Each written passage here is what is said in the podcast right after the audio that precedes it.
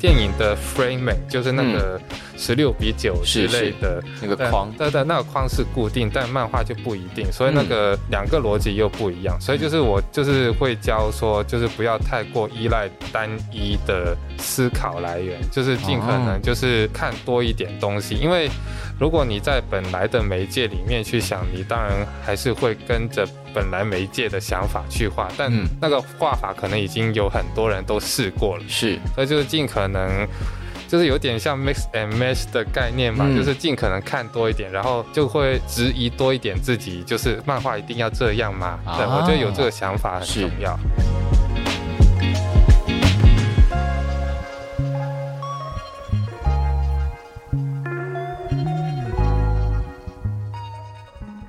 欢迎再度收听《谁来报数》，我是小树。那这是我们的新节目，新节目呢，呃，前几集来了一些非常重量级的人物。今天邀请的这两位，其中有一位之前来过，来的时候呢，我战战兢兢，因为他那时候带着一个远大的题目而来。让我们欢迎报道者的雪莉姐，嗯，小树哥，还有各位听众朋友，大家好，我们就割来截去了。你看台湾人多客套。尊重尊重，再来是今天的主角，这位呃移居台湾将近一年，那他以漫画让很多人很多人折服他的，不管是技巧，还有他看到的世界。让我们欢迎刘广成。呃大家好，台湾好玩吗？好玩啊！真的，对，刚来当然会觉得很多都 蛮好玩的，就是一年一年的时间，目前都还在有趣的状态里头。啊，对，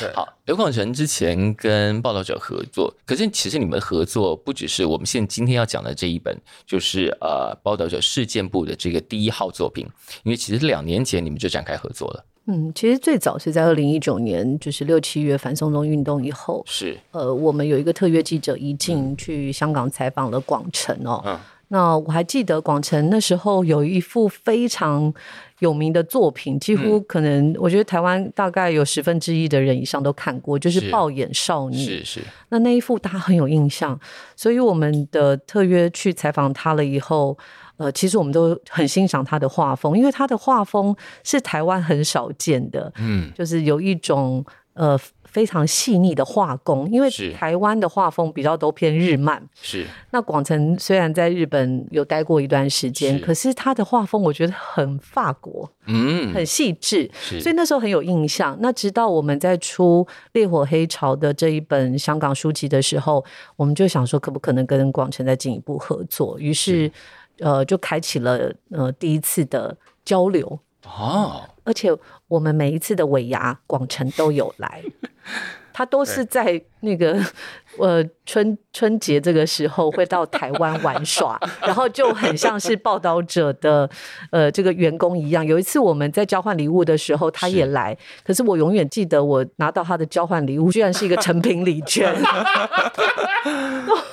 这个听起来还不是最糟的那一种嘛，对不哦，对？是吗？很多我交想哎，我哎，好，那真的题外话，你知道台湾很爱，我不知道香港人玩不玩这个交换礼物，玩啊，我们对我，我听过朋友圈里头玩过最糟糕的交换礼物，他收到的打开来之后是两盏光明灯。你知道光明灯那个就是玻璃瓶里面装蜡烛，然后哦当你比方说你今年可能不顺遂的时候，就是给庙里点上光明灯这样。哦，他收到那个，你觉得哪一个更好呢？因为因为报道者会有各种很奇怪的礼物，包括三色豆，所以你刚刚讲的光明灯，我觉得已经很棒了等一。下，哦冷冻三色豆嘛，对对对，要有报道者的这个颜色。这个人应该要拖出去处以极刑吧？可是我发现还有人真的喜欢三色豆、哎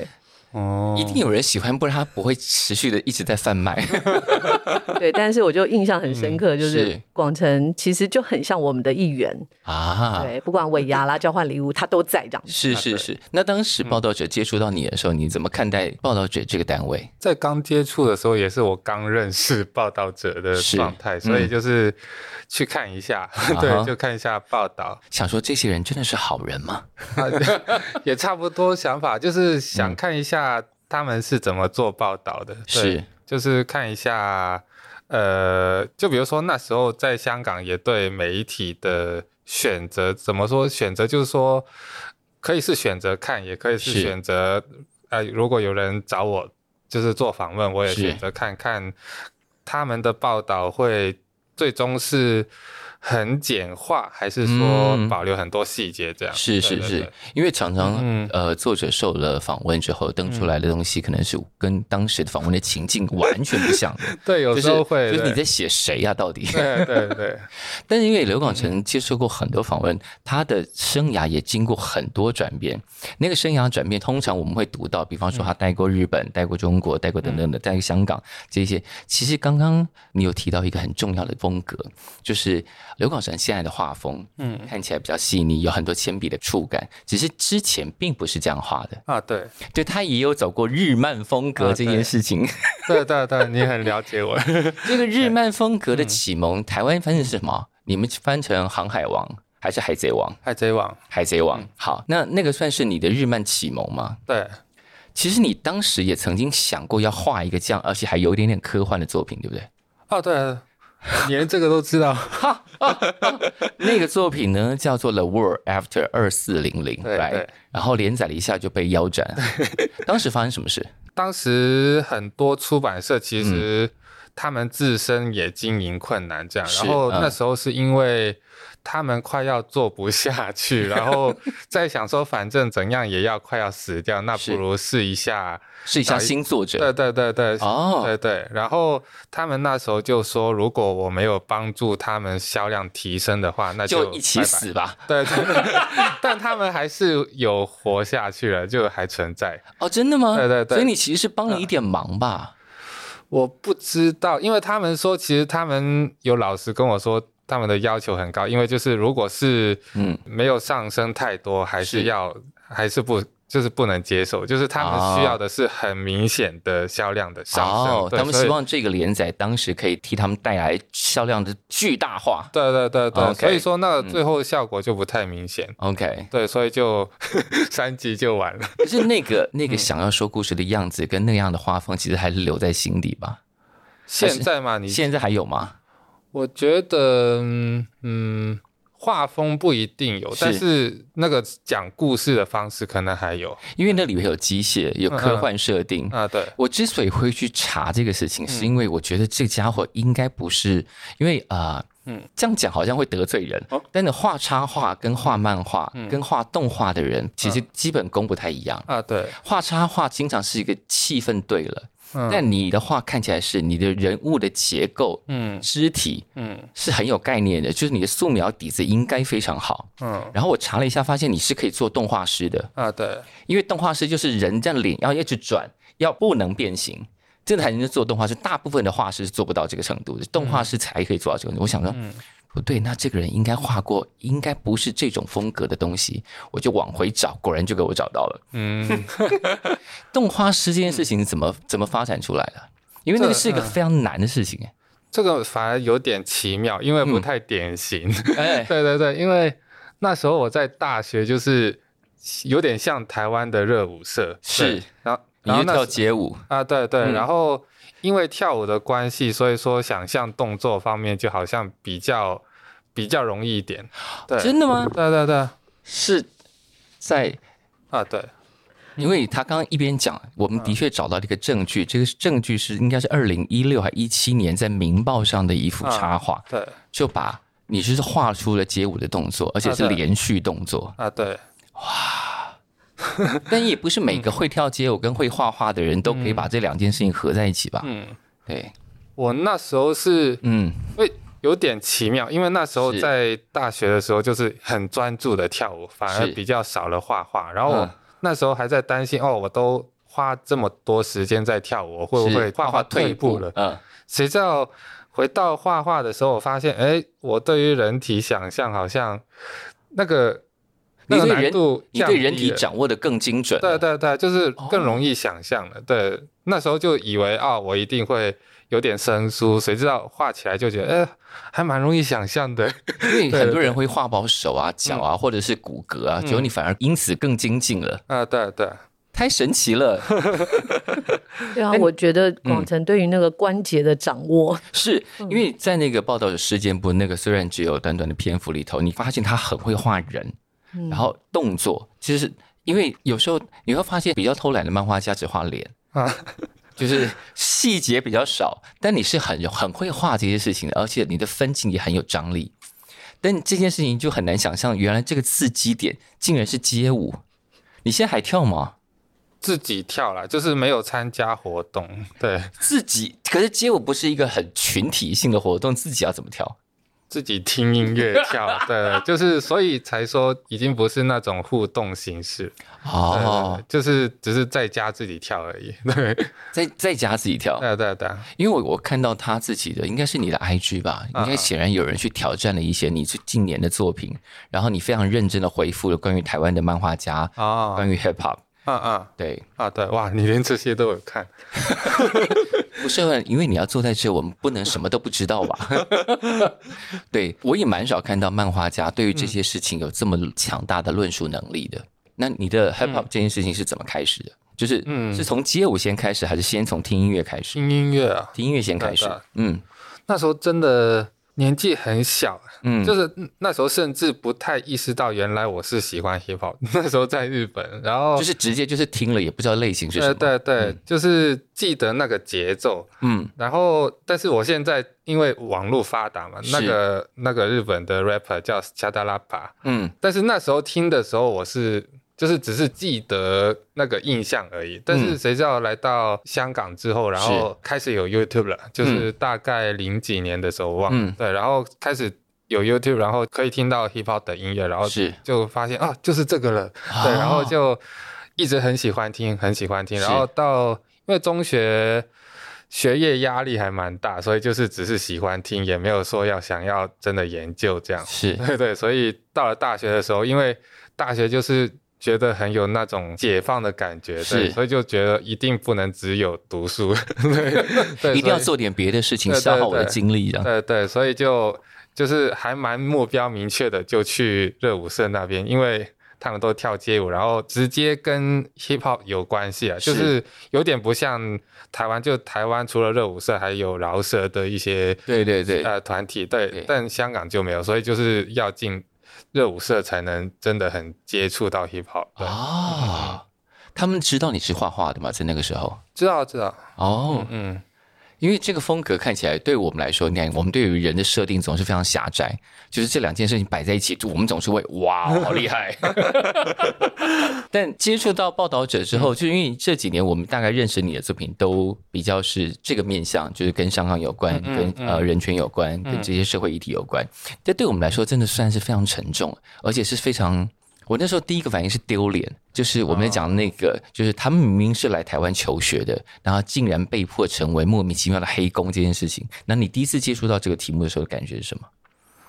也是很惊讶。竟然有这种 事吗？嗯，怎么说？就是我多多少少会觉得社会总有阴暗面，是但是就是虽然会想象到一定会有阴暗面，但还是想象以外的。就是还是没有想到，居然有这种事情这样。嗯嗯嗯，嗯嗯， 对。那雪莉呢？雪莉听说是对于报道者可以开发出漫画这件事情非常兴奋。呃，蛮兴奋的。嗯但是我想先回应刚是来刚广成，是因为我记得我这两年跟广成在合作的过程当中，嗯嗯我觉得他一开始对于台湾嗯，都是一个比较玫瑰色的，啊嗯就是的确是有点距离。然后因为刚好香港也渐渐失去了自由啊嘛，是所以对于这边有一种向往。嗯那我觉得他来了这边以后，就是其实蛮多香港朋友到了台湾以后，会有一些状况是香港不在地，台湾不着地啊，的状态，有因为点离地，对不因为接地气的感觉。对，你会 in between 嘛？嗯哼，那我我觉得反而是透过这样子很实在的现实的社会议题，嗯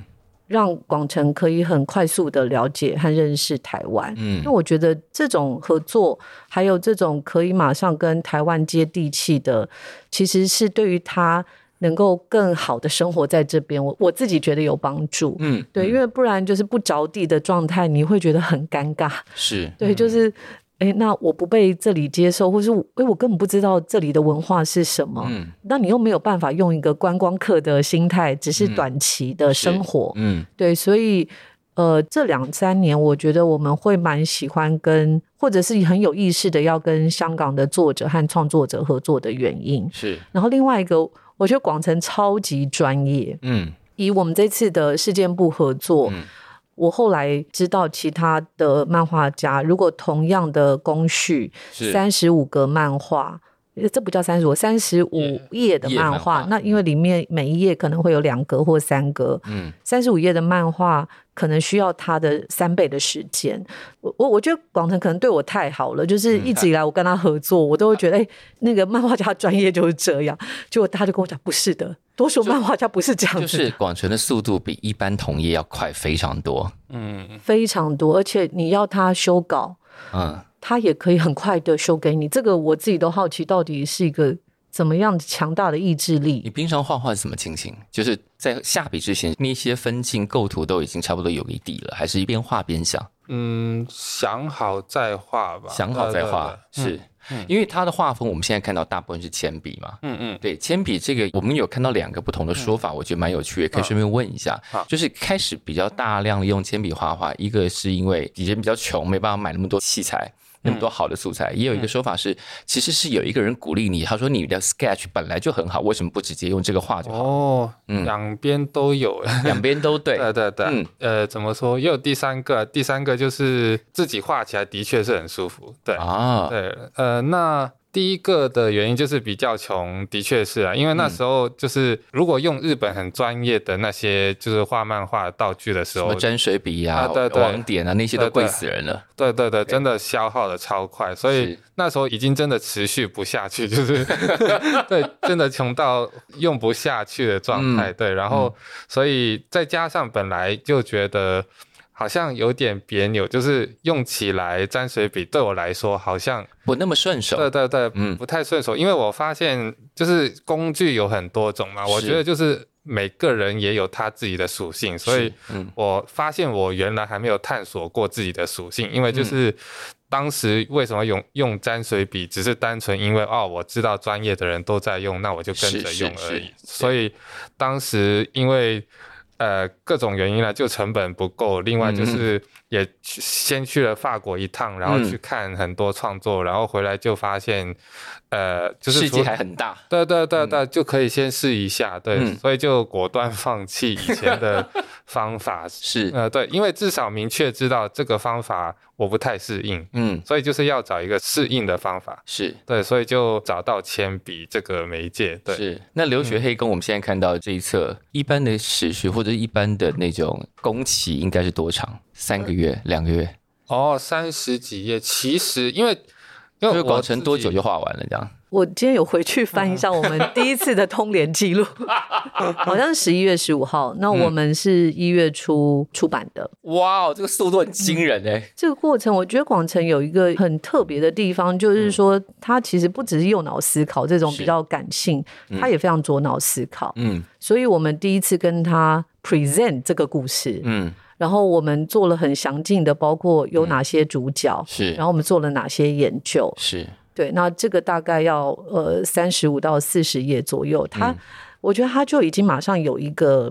有一个脚本了。嗯。但是他第一次给我们的大概是三个礼拜以后给我们的脚本，他听说是画了四十几页，还没有画到，我们要的重 点。然后我们接到的时就候，铺陈比较长，对对对，那因为我觉得这沟通其实要很细致是了，是，所以我跟我的 PM 看到的时候，我就说怎么办？一个小时后要跟他再开一次会，嗯我很怕说的话会让他伤心。 对，那我们还是就怎么样沟通不要伤到对 方呢？对，对，但是因为他心脏很强，所以你后来怎么说的？就说你还没画到点 上。他们这样一讲，你就完全听懂了。那其实那时候就是之前其实讲座也讲过，其实我的心里是一个赌博的心态，就是嗯我其实是期望说我可以用这个，他其实希望八十页，对对对，哦就是直接拿给你看啊，啊我四十页只画到这里， 然后哦，因为本来想要出大本一点的，这样画家可以尽情的挥洒他很多想象的那个构图啊、技巧啊、故事啊的。而且我觉得是因为当初我的焦点会比较焦聚在，就是觉得一定要非常细节的描述他们嗯受骗的过程，是就是从一开始有充满期待，然后是，到台湾的这个过程，嗯，我就把它放到很大，是。所以就是那个背景部分就是花太多时间去画，对，但有没有可能，嗯嗯就是因为出了这个，因为反应很好嘛，我们可能有一个比方说，以前电影不是都会有导演版，就原作可能两个小时，然后导演版三个小时，也就是漫画也可以有漫画加原版。比方说，我们现在看到大概四十页，然后漫画就原版是一百五十页这样。其实他就是，我觉得他弹性很够，虽然他是有他内心的那种创作者的渴求，是是是然，后但是其实我们那时候也有谈过，就大概是三十五到四十，是可是嗯他就是想挑 战，但是我发现业主没有，而且想要硬上弓，就是我就是这样画了，你不要再改了。 没有没有，我只是觉得说，就看大家反应，就是我觉得就是一个赌博，所以就是我拿出来，然后看看对方是觉得啊，不如我们加页数吧，还是说，你想要得到这一句，对不对 对？对对，如果对对对，如果不能的话，好，那就三十五页，对对对，也是有其他方法，对不如我们就查页数 吧。对我，觉得他非常有读者的导向，嗯，对，就是他知道什么东西会让读者有感觉，是，对，然后他是很愿意就是接纳别人的想法，是。嗯，所以后来 还是三十五页，对啊对啊，但没有人抱怨过篇幅太少嘛？ 好像没有，因为他他的那故事本身很有张力，是。啊，对，而且其实放在新闻媒体上面，嗯这样的量其实可能，因为还是一个很很全新的尝试。也方便媒体予以转发啦。嗯，就我它觉的得量是体没有太大，嗯就是对这个时代来说，他们希望在能够消化新闻又同时消化漫画的时间里头，这样的分量可能是刚刚好的。嗯，对，但音乐广场画了很多这一类的题目，因为之前在《热带季风》上你也画了一个，嗯就是现在大概很容易从题材跟那个。就算那个画风只瞥一眼，也可以认得出那是你嗯的作品、哎、就是你已经有一个很强烈的个人风格了。嗯，那你是二零二一年来台湾，对。可是你之前来台湾参加过草率季啊，草率季好像有，但是本人好像不在。哦，你是作品来人没有来对对对对，哦，因为台湾的读者其实应该是蛮早就发现这个人，就是这个人很厉害，很会画，然后画了很多现在可能这个两岸三地的青年都很有感的题目，所以大家很很早就知道你了，所以我就看到热带季风也邀了你的作品，嗯对这样。那现在你的画画，就像我们刚刚问的，因为我们刚刚一直很好奇那个工期通常是怎么样完成，比方说别人可能要一个月，你是一个礼，你是。比方说，今天我们来开工了，然后就一整天就可以把作品画完吗？因为其实我是用日本的稿数去思考，因为我是在日本长大嘛，所以说所以是用日本连载的稿速在啊，思对考，对嗯对， 就是因为每周要周更，所以要画很快。对，因为其实现在正在面对的，甚至比周更更快，因为现在在赶一本新书，然后对，听说年底要出版，其实是十月啦 OK，对，然后嗯不算草稿，因为草稿还花了一段时间，但是是如果嗯只算就是草稿，就是呃分镜稿了，应该是说就是分镜稿决定好之后开嗯是始进入原稿，然后嗯他给的限期是四十天两百页， 哇 哦，四十天两百页，对对对，所以这个雇主比较无良，对不对？ 也不是无良， 呃，中间很多。因素啦，但总之是，对对对，总之最后就是四十天五百啊两百页，对，然后所以你本来就可以赶上这种速度，因为你在日本习惯了他嗯们嗯漫画家周更速度，就是用这样的、这样的前进感在完成作品的。对，因为其实我觉得也是因为从小到大，你首先接触到的尝试是什么？就是因嗯，为从小我就是觉得啊，那就是我每天在日本就是看日本漫画的，对然后就觉得那一个星期二十页很正常啊，就是有这个观念。啊，嗯对对，所以你是从小被怎么养 的？就是那样养大，觉得哪里有不对。嗯一个星期二十页，对，因为日本的连载漫画家都是有以这种速度在交稿的，嗯嗯，所以你现在可以，比方说一个星期三十页，对你来说应该也，也还好，只是辛苦一点。对，我应该所有的出版社应该都听见这个说法了，对不对？大家都来压榨你了，一个星期三十页没有问题是吧？那好了，我觉得蛮厉害的，因为现在如嗯果看韩国的条漫，它是可以更新速度非常快，可是是韩国的条漫是不那么在乎画工，第一条漫的篇幅比较少，嗯而且条漫通常背景都很简单，就是通常只有大线条，然后是故事对白，然后角色的表情这样，背景比较少这样。但因为它是很细致。嗯工很细的人，对，但可能因为他不用贴网点，他不用刮网点，他啊直对嗯接对用铅笔描，就是素描功力好的人可以很快的把稿子搞定。嗯，不一定是这样想，因为因为素描它可以很慢，对，嗯对，就是看看怎么说。我觉得细致也有两种，就是我的细致其实是我不太会去修改，我觉得比较省时间的原因在于我不会去修改。就比如说，嗯我哪里错了，我就让他错。其实我甚至相信说嗯观众根本不知道。因为对于画来说，其实没有什么错不错的啊、对对，我是这样想，就是是是我意思是说，就是如果当时下了一笔，哎，好像下的不太好，但是又觉得那就直接让观众看到，就是有本事的，那他可能会觉 得啊，这这里不太好。我们现在回头来检查一下，哪里是画错，或哪里是没有画好的。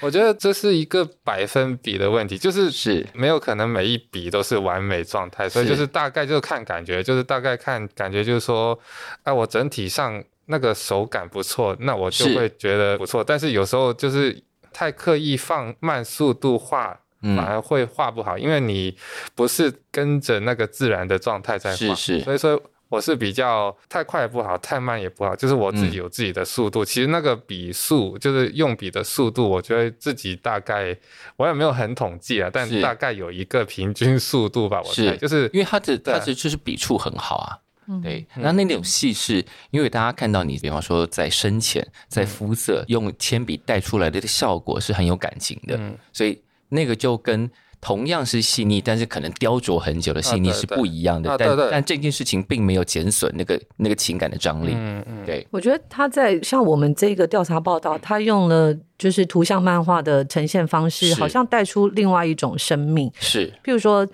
其实这次在讲乌干达学生来到这边怎么被学校诈骗嘛，哈、嗯对然后又进到工厂里面。然后被工厂剥削等等对这些那事情。广城就用一本书，嗯他那个书就是写呃《The Book of Hope》 ，The Book of 啊啊 Hope，、啊然后对那个书还掉到、嗯掉下来。对，就像深渊一样。对对，那他其实就完全的在回应我们这个故事主角，就是想来台湾读书，但是他以为这个旅程会是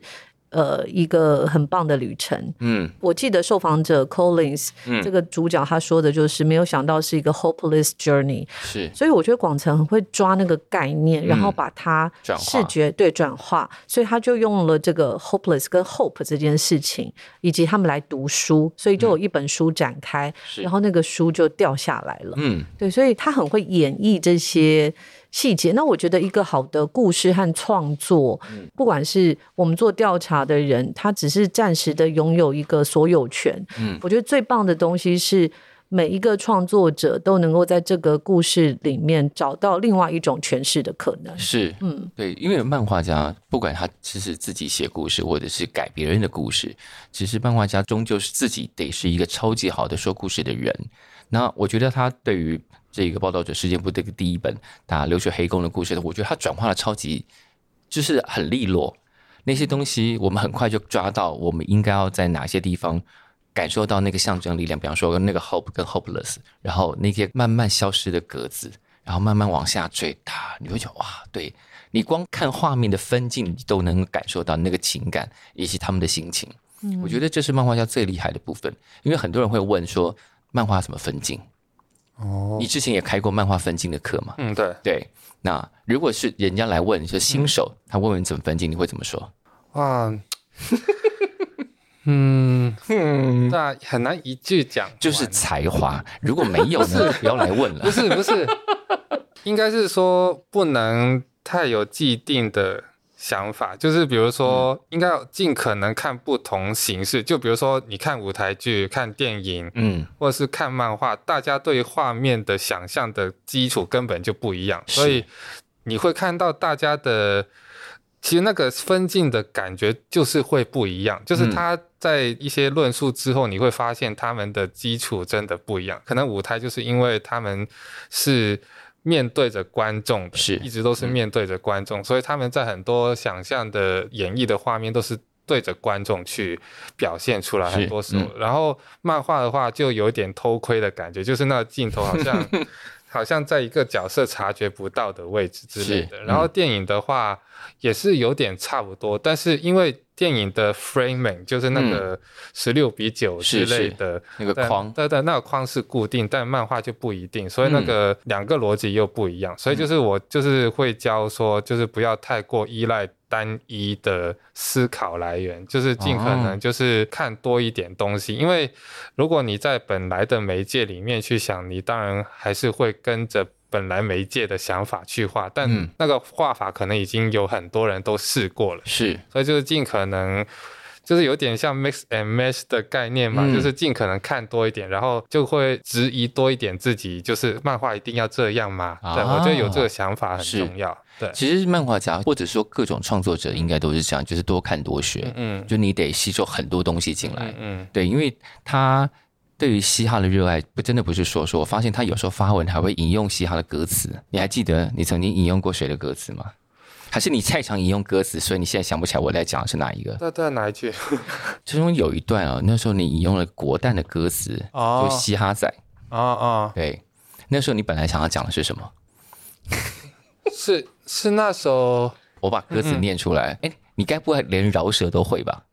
你会饶舌嗯吗？怎么说？你要我饶一首已经有的歌是会了，但是哇哦没有没有没有，你不要让我表演，我会害羞。我不要表我刚刚跟雪莉都露出了不行啊 极惊讶的表情，不就行是啊，只是只是相对有节奏感而已，就是不是真的要专业的那种，就好像去唱卡拉 OK 一样啊，对就是跟着唱没有问题对。对，只是跟着唱而已，对，哦，对跟着唱饶舌歌对一般人来说，跟着唱也挺难的啊、也是需要就是练一下啊，是需要练一下 对的啊。你引用的那段歌词是像你要我表达表现自我，赤裸表达赤啊裸，哦，尽哇管你自竟然 丑。用这段跟我私人感情有关，呀，哎对啊，对啊，所以现在变得很赤裸嘛， 很赤裸，因为你自己也发行过那个那小对的啊对啊 thing 那嘛，时候对。是比较不怕赤裸的状态，现在为什么反而怕 了？会影响别人啊。哦，怕影响被划进来的那些人。大大大发现之后，那个影响蛮深远的，所以之后就觉得还是算了，真的， 对啊就是对方打电话来抗议说你干嘛没事把我划进去吗？也不是电话，但也是有抗议。 对，就没事不要把别人随便划进来，或这是样说至少有转化一下，就是不要太譬如说，不能不比能如说划二到十。五岁应该转成二五十二岁，不是不是， 就是不能划到周边的人，一看就知道是谁。我也觉得没有画到很像啦，只所以是还是知道被认出来了。知道的人就一定知道，然后就会传开，然后就会影响到，对， 对，所以现在话比较多，公众题目就不会有那么多尴尬了，对不对？也不是刻意要回避这个问题， 对，因为你跟报道者就是刚刚讲到，除了《烈火黑潮》之前，在出版的时候，你帮他们画了一个呃抗争者的那个算什么啊？全副武全啊呃装。抗争装者备基本装备，嗯对，这个实在太厉害了，这个应该要单独出成一张海报的吧？这一张真的就是啊我我们记得当时另外希望能够，因为那时候每天香港都在抗争，是是而且是，广城自己有上街，对呀、嗯，我们有看到一段，就是呃，就你上街若要回来撤退的时候，必须在商场把装备都卸下，啊，对对就不能回到家才卸下，因为你不知道，啊，对可能跟你立场不一样的人会因为你的装扮而举报你。啊，对对，对，我们现在也用“举报”这两个字嘞。 对啊，嗯怎么我们本办来怎么讲的？检举，检举？ 就是这个嗯字眼受到很多外来的影响了。对对对。那当时你看到那些在抗争第一线的人，通常就是为了要保护自己，嗯为了要诉求可以完整表达，所以他们必须穿上这样的装备。嗯嗯，对啊，我觉得这张应该如果有机会，应该要列成一张巨大海报，在当时啦。对啊，但嗯这是个这个档案你还留着啊？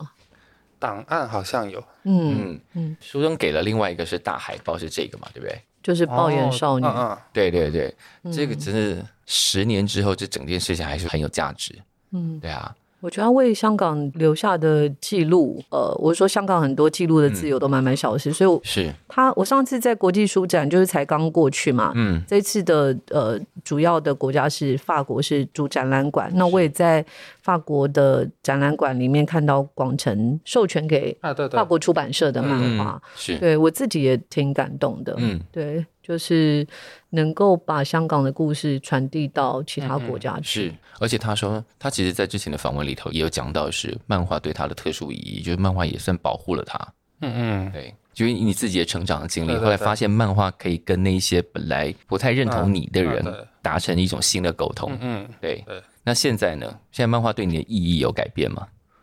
意义哦，嗯，我觉得那时候的保护自己是一个巧合，对，就意外发现这件事对对情对可以帮你达成比较好的沟通。嗯，现在的话有两个意义吧，就是一个嗯就是我很确保自己的好奇心是不会消失，所以就是嗯其中一个面向就是我希望是很继续尝试多一些实验，就好像嗯我刚才提到分镜提到就是一些对就看不同的东西，然后想象呃不同的东西融合起来会是怎样，然后嗯对漫画本身有一个质疑的态度，是然后另外一方面就是漫画作为一个呃，就是媒介去表达自己的思想，对，嗯这是另外一个。比如说被消失的香港，或是最近可能不一定会出成书的，但也是有关一些呃讲社会事件之类的，嗯都会是我觉得。呃，可以透过漫画可以做到的事情，对，就是所以有两大方向，就是一个就是好奇心的是探索，另外一个对就是一个思想的传递，这样对。跟报道者合作，除了刚刚讲到的烈火黑潮，然后后来就是呃这个报者事件部，事件部，我们看到这《流血黑工》这一本，其实中间还有一些短的啊，对对不？对？嗯对那这个短的，我眼中的台湾那个系列其实很可爱 啊。对哦啊，，你好久没画了，我就怕你问自己。我们是不是提起不该提的事 情？ 没有，我今天本来要提 醒他，我觉得他本来是怎么样的一个 deal？呃，也是延续烈火黑潮那时候，是其实我觉得很多香港的朋友是很是很失落的吧。嗯嗯，嗯，那如果真的要让他们能够有一个地方可以安身立命，嗯是我自己知道广城那时候就有想要来台湾，嗯只是因为疫情的关系，是嗯还有就是其实他就业金卡已经拿到了，但是因为 COVID 1 9就没有办法马上到台湾。嗯我想说，可不可能透过这种他在台湾的生命经验多一点的连结，嗯是所以有了嗯这个，我眼中的台湾。对 对对，那当时有说，比方说，那每个月要交稿有呢，有还是每个每月周交稿呢，还是怎么有样？有，每个月要交稿。嗯，对但后来就慢慢淡掉了，慢慢飞到了。 对，他来台湾以后非常的忙，嗯，可以想象啊。谢谢。其实包括我们这个事件部，我觉得都是他可能没有尝试过，他第一次尝试跟就是真实的调查报道对，结合，跟新闻事件嗯合作。所以我还记得我们在合作的过程当中，我们连文字嗯都要好多人一起确认，是包括说这个是不是符合事实，有没有符合法律。然后嗯对我们还跟他讲，你有可能被告哦，所以有可能可能跟我们一起被告。嗯那所以我们每一个每一个文字都要很精准很。精准，对嗯对，是。所以对我觉得你可以再继续那个我眼中的香港了，对我眼中的台湾了。我眼中的台湾看起来就是比较轻松的题材嘛，嗯嗯嗯就是你自己的感受，然后画出来。但因为我看到这一则，我就觉得非常有趣，因为他写说，我搬来台北啊住两年，就快要因为房租而愁死嘛。因为看到这一句，我想说，那你现在住哪儿啊？林森北很贵吗？现在？对台湾朋友好像是贵了，就但是但香港嗯不是更贵吗？那那所以说，通常聊到这个话题，有时候会蛮敏感的，就是 就是台湾人会觉得你们香港人在炫富嘛，这 样对，就是因为讲到房价，我们会真的很自然的说啊很便宜耶，但是那个哦反应并不是说表示我们多有钱，而是说真的在相较于嗯香港对对的物对价，台湾的物价可能已经比较便宜了。啊对对对，就是只是出于一个自然的反应，对 你，常常被朋友说你炫富哦，是有一次有这样，就是因为我很自然的反应嘛，对，嗯就说是哦很很便宜啊，就是呃，对，也不止这个程度， 就是他他在说自己呃的那个工作室的租金的时候，我就那个反应蛮大，就是我是有点傻眼，然后哇很便宜耶，对，然后那个人就就那个台湾人就被你刺 伤了，对，想说可恶，那他有直接说哇好讨厌哦， 对，嗯你们现在还是朋友 吧？没有太见面，但不是因为这不是因为这个事情等一，下这个事情也太严重了吧？也不是因为这个事情，对 哦，对。但现在在台湾的工作状态，让付房租是没有什么问题的，没没什么问题，对，那很好啊。嗯嗯，又有一个漫画家在台湾可以以自己的专业在这个城市里头好好活着，嗯是很令人放心的事情吧？我觉得就是广城的中文程度很好，哎，对，另外一个就是你的中文怎么会这么好啊？你看，你在几年前你是不会讲中文的，应该算会吧，只是没有现在这么会。 怎么说？我觉得是跟中学也有关，也也跟我在中国有一年暂时居住嘛。啊是但当然，他们的普通话跟台湾的国语很不一样，那个不一口样音，对。是但是我觉得也是因为我在日本，首先在日本长大背景底下，嗯我在中国生活的那一年，我是学不到他们的腔调。对对，是就是觉得那舌头很累， 对。然后来到香港之后，就是觉得我才刚学会普通话，我我又要学广东话，很累。嗯然后是就去开始听一些国语的歌，对。然后就当然是台湾比较多，因为那时候对台湾的很多流行曲很是多，对。然后就你都听谁啊？那时候，那时候听周杰伦，好， 周杰伦真的是一个很大很大的指标，他真的时代意义很重要。对对。然后那时候就觉得，哎，这个口音听起来很很好，因为也不是刻意称赞，而是说，呃，我可以不用那么累那个时 候，对，这是称赞吗？所以说不是刻意这称是赞，这是一种特色的描述，对，就是觉得说， 不用那么呃卷了。对对，而且会觉得说我当时就是因为学不好卷舌，然后就觉得啊，刚巧台湾就是不用太卷舌，然后我就觉 得也太好了，对，所以对学起来就会比较轻，松很多，对对对对对。这是我们的特色，我们就不那么多翘舌音嘛。对，刚刚那个小树说他能够也可以在台湾这边养活自己嘛，对我啊觉得主要就是他真的走国际化路线啦。是，啊包嗯括他会日文，然后嗯中文、英文，还有譬如说他去法国安古兰的国际艺术节是，我觉得他都能够蛮能够表达自己。那还有是就是，我觉得漫画这件事情嗯好像可以突破很多复杂的沟通吧。嗯，因为看漫画的人就自动跨了国界，形成一嗯个自己的国。就对是你读欧洲漫画的人，读看日本漫画的人，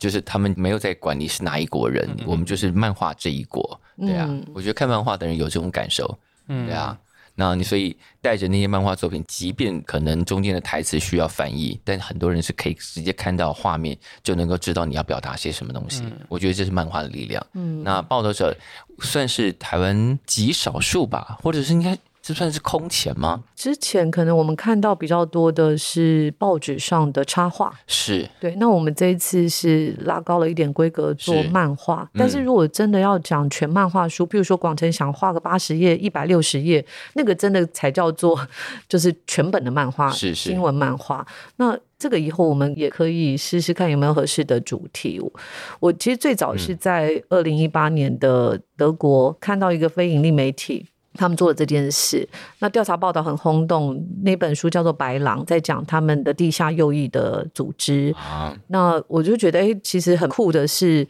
他会接触到一群完全不同的读者。嗯，那他带着这些漫画、插画，还真的去了剧场，还去了展览。我想说，有人会把文字展在剧场或展览里，一定不会。但嗯是影像和这些画作就很很容易传是阅。对，对，所以它很有张力。那这一次事件部出来的时候，我发现推特和扑浪嗯，传的比脸书都多。波浪是漫画大本营、啊，是是动漫大本营，对，所以我们也希望说有就是看漫画的人会想来看深度的调查，是。然后看深度调查的人能够也去感受一下漫画的魅力。所以报道者也开了普浪，我们早就开了扑浪，是因为这一 个。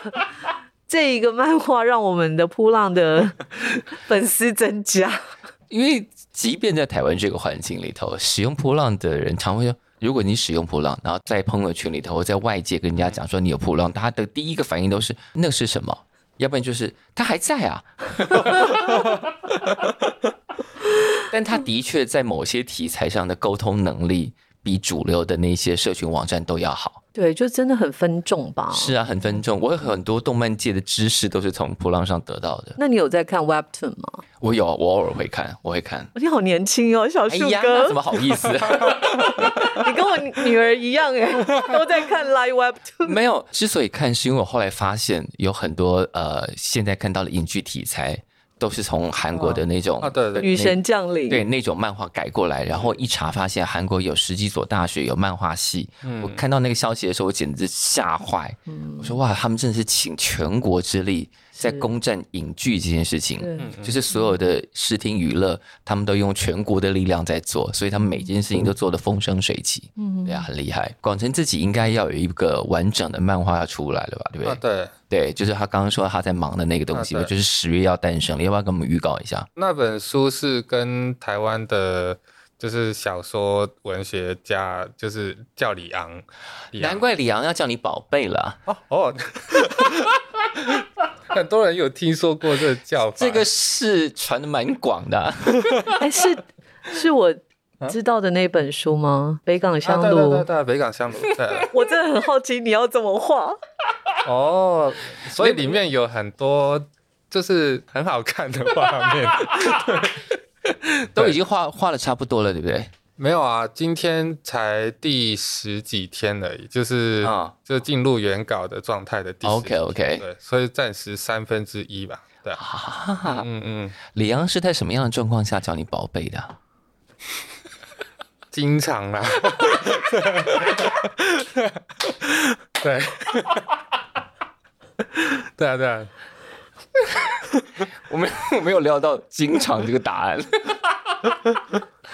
嗯，雪莉也是一个很震惊的状态。不是我太想知嗯道《北港香炉人人叉》里面他的那个主角，嗯你是到底要怎么哇画？，就是你的人物设定一定都已经大大已经确认了嘛大？大对对，梁都全部都确认好了确认过了。然嗯你后要不这要个找个律师？哦，他有略微说过这件事啦，因为他就说那因为不用那个主怕角是在谈某一个人嘛。这个其实我也不能代表说什 么，因为其实连我都不知道，真的。哦、嗯 o k OK，我现在非常非常期待了，我好想知道画出来会是什么样子，我好想看哦。十月要出版，对，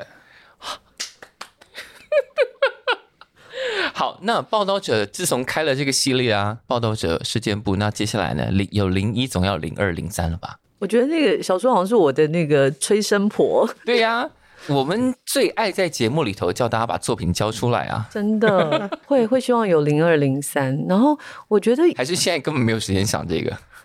对，也没有时间想。 我觉得我这半年一直在想的就是乌干达跟乌克兰。对，你们不太派记者去，那时候大家看到的时候都有一种哇，我们现在还在处理耶，对，对因为这就是题还没有结束啊还，没有结束，战争都四个月了，嗯，之后会吧？就是希望，因为我自己前一阵子去书店，我就发现我拿到三十年前的党外杂志，我会有一种。哇，三十年前的杂志是长这样，他们在谈论这个议题，嗯，然后他们是用这个动词、这个名词，原来那个时代是怎么描绘那个状态。是，所以我就在想，其实书这件事情、文字这件事情还蛮重要的。是是，如果都在网上，可能有一天也会消失。所以，怎么样把它记录下来，当做这个时代的切片，是。会持续做这件事。好，我们期待报道者的事件部零一，现在零一已经出现了，零二、零三、零四。好，然后年底十月呢，刘广成的新作品《北港香炉人人茶》的漫画版，刘广成的作品，嗯我非常期待。 那接下来还有什么事情要跟大家报告一下的，或预告一下的？其他今年下半年或者明年的一些计划？哦这一年其实我还蛮明确的专注在改编的啊嗯工作，就比如说事件部，我觉得也是一种吧，它也是一种改编对对对对。的确是然后跟李昂老师也跟呃，就在另外一本就是。呃，还不确定什么时候出来，是就大概就是在讲一些缅甸的事件这样。哦，OK，对了还有解一本不知道会不会真的开启，所以还不能说对 OK 嗯但是也是改编。但是至少就是我蛮明确，就是来到台湾的第一年，我就先专注做一个改编，嗯就跟本地的是人合作。然后第二年我就还蛮明确要做回原创这样。对，啊，OK，、嗯嗯，对，所以明年开始我们会看到你有更多原创作品出现。嗯嗯对。好啊，非常期待。那今天非常谢谢雪莉姐，然后雪莉姐带广生一起来上节目，谢谢啊 宝贝，你你现在要演什么角色？ 我们就结束在雪莉姐送给我的这一句“宝贝”里头吧，拜拜。拜拜。